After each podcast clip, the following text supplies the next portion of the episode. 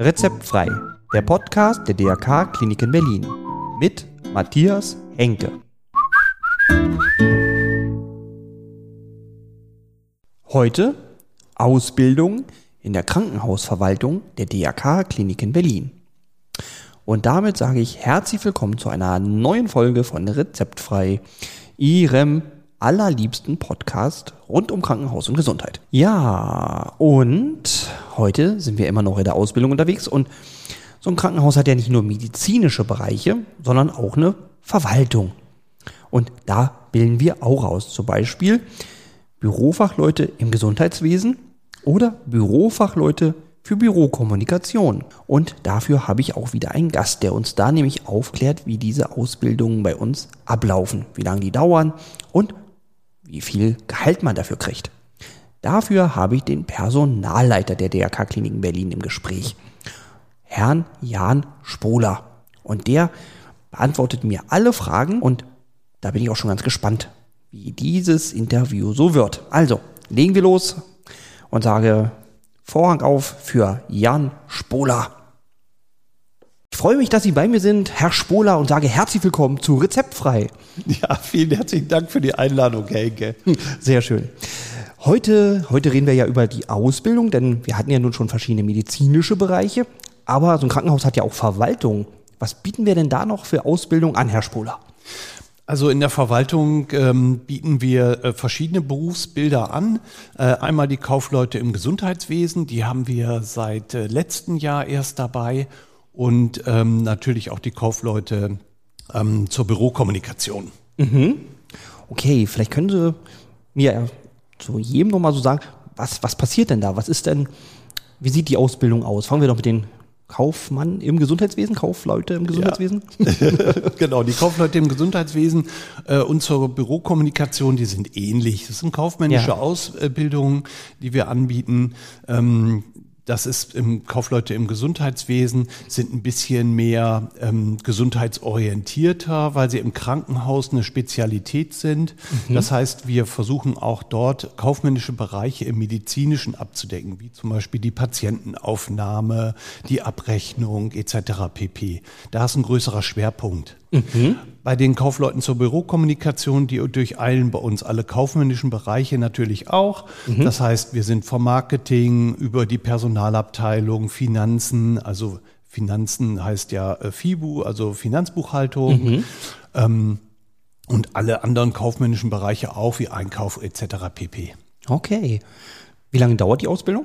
Die Ausbildung dauert eigentlich drei Jahre. Mhm. Ähm, es gibt aber die Möglichkeit, dass man verkürzen kann, ähm, äh, mhm. wenn man gewisse Voraussetzungen geschaffen hat. Es gibt ja viele Auszubildende auch, die schon ein Abitur haben. Die mhm. können ihre Ausbildung von vornherein auf zweieinhalb Jahre verkürzen. Ah.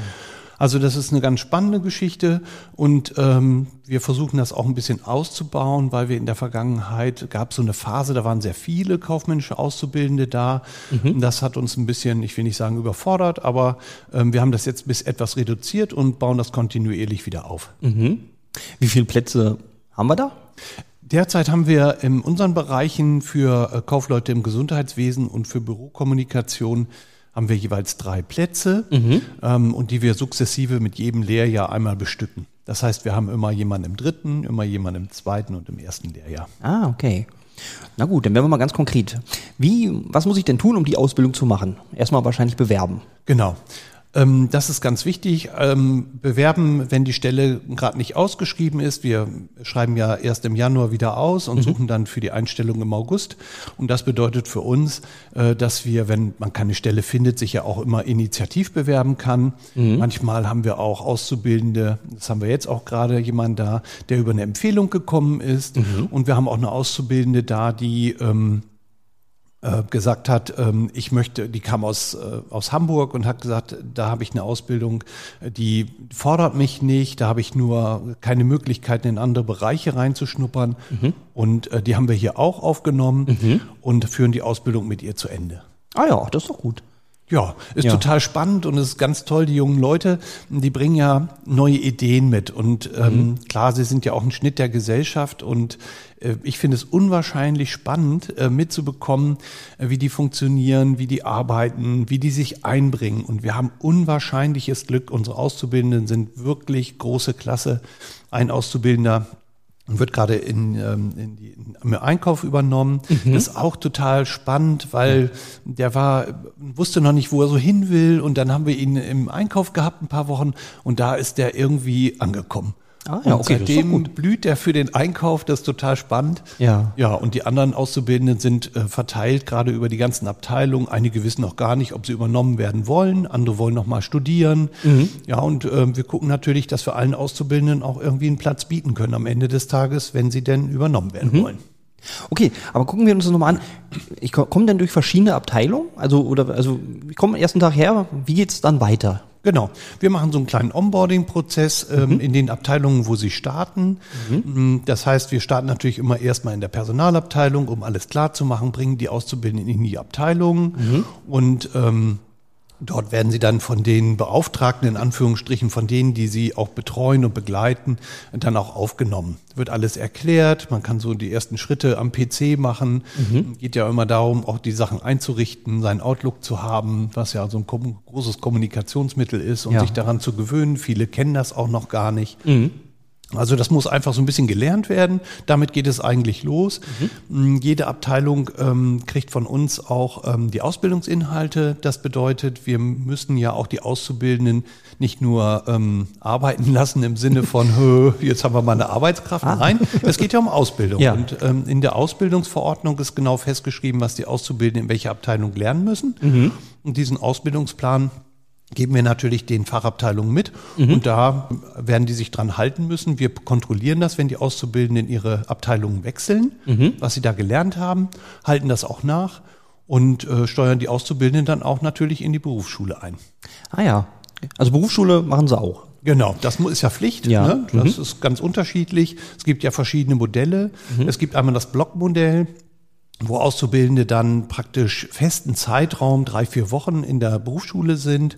Ähm, oder sie sind zwei Tage, ein oder zwei Tage in der Berufsschule jede Woche. Ah, okay. Welches Modell haben wir hier, oder?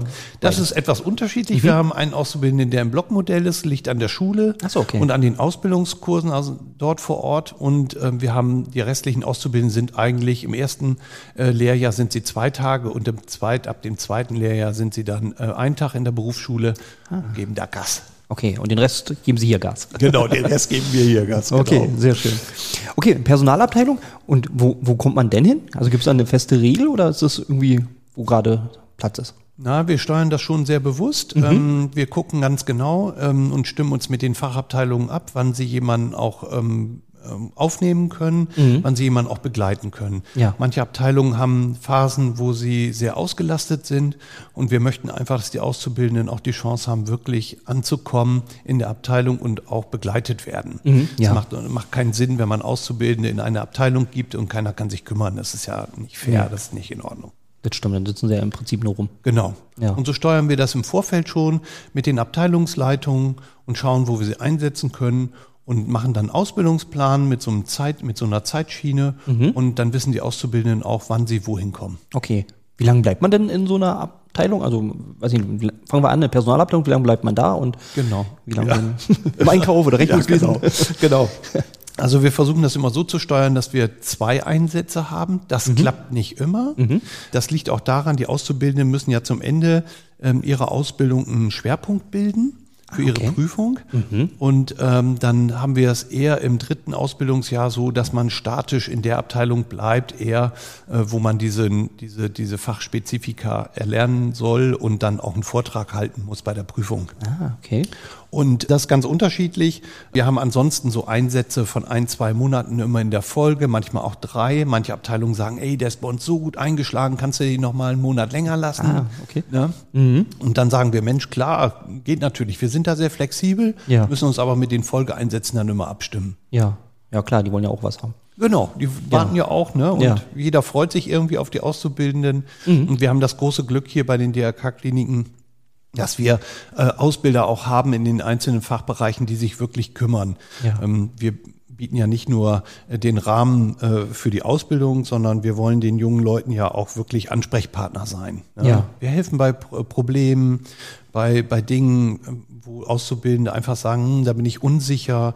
Äh, wir gucken, dass die schulischen Leistungen okay sind. Wir unterstützen durch Kurse. Also zum Beispiel gibt es Menschen, die Auszubildende, die nicht so gut im Rechnungswesen sind, da haben sie ja. Probleme. Und dann sagen wir, hey, das ist überhaupt gar kein Problem, da sorgen wir für, dass du Unterstützung bekommst. Oh, ja, toll. Ja, das machen wir auch. Ja. Und in den Fachabteilungen, da wo sie eingesetzt sind, hört man immer super Gutes. Also das muss man echt sagen. Mhm. Also Auszubildende sind sehr zufrieden. Äh, wir hoffen aber auch, und das kommt ja immer auf die Person dann auch drauf an, wie man sich einbringt. Und das ist von Abteilung zu Abteilung auch manchmal unterschiedlich, aber auch immer sehr spannend. Ja, ja, das glaube ich. Ja. Ja. Sie hatten ja jetzt schon gerade erwähnt, Prüfung ist ja auch so ein Thema.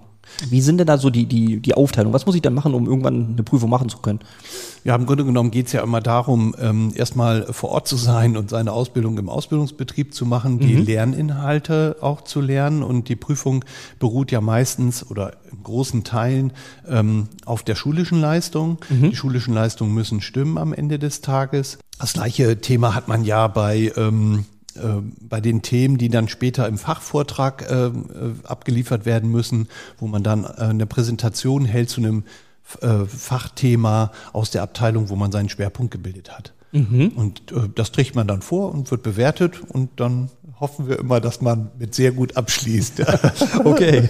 Aber da können wir auch zurückblicken auf die letzten Auszubildenden, die uns hier, die wir hier begleitet haben wo wir sagen können, dies ist immer ganz hervorragend. Also ja. unsere Auszubildenden äh, schneiden immer mit eins oder zwei ab. Okay, das ist wirklich klasse. Ja. Das zeigt auch, dass die Abteilungen sich sehr viel Mühe geben, mit den Auszubildenden die Ausbildungsinhalte durchzugehen. Ja. Das ist immer sehr spannend. Okay. Und dieses Schwerpunktthema, da bin ich dann, also wenn mir jetzt ganz doll der Einkauf liegt, dann ist das mein Schwerpunktthema und dann muss ich darüber auch nachher irgendwie ein Vortrag halten, oder? Genau, richtig. Ah, okay. Dieser Fachvortrag, der ist dann, dann fachgebunden und wenn Sie im Einkauf sind, dann haben Sie vielleicht an Verhandlungen teilgenommen und äh, sprechen über das Thema Verhandlungen. Wie verhandle ich äh, einen, einen Einkauf, den ich getätigt habe oder ähm, wie macht man sowas eigentlich? Mhm. Und darüber berichtet man dann ähm, und äh, ja, wird dann geprüft und wird für gut befunden und dann kriegt man eine gute Note. Oh, und das ist gut. Ja, so soll es sein. So soll es sein, genau. Ähm, wie sind denn die Chancen, übernommen zu werden? Die sind eigentlich sehr gut, weil wir mhm. bedarfsorientiert ausbilden. Ja. Ähm, wir hoffen natürlich immer, dass die Auszubildenden auch ähm, irgendwann dann so ab dem zweiten Lehrjahr sagen, wohin die Reise geht. Eigentlich sind die Aus Übernahmechancen immer total gut. Mhm. Klar muss man auch sagen, wenn Auszubildender mal nicht äh, funktioniert, in Anführungsstrichen, das passiert mhm. ja auch mal. Ja, klar. Ähm, da muss man einfach ins Gespräch gehen. Das machen wir immer sehr frühzeitig auch schon, mhm. dass wir ihn auch begleiten. Weil das ähm, sind junge Menschen, die gerade ins Berufsleben starten und da brauchen sie Unterstützung und mal das ein oder andere Wort, manchmal auch die Tatsache, dass man sagt, ähm, gibt ja so einen alten Spruch, erwischt jemand, wenn das gut macht, dass man einfach mit Lob arbeitet, ja. einfach nochmal ein bisschen kontrolliert die Arbeit. Also es passt sehr gut. Mhm. Ja. Ja. Wenn ich die Prüfung verhaue, kann ich die nochmal wiederholen? Ja, können Sie wiederholen. Sie mhm. bleiben dann ein weiteres Jahr bei uns beschäftigt als Auszubildender ah. und äh, wiederholen dann die Prüfung ganz normal. Ja. Ist aber in der Form jetzt in meiner Zeit hier nicht vorgekommen. Okay. Naja, ein Blackout kann man ja immer mal haben. Genau.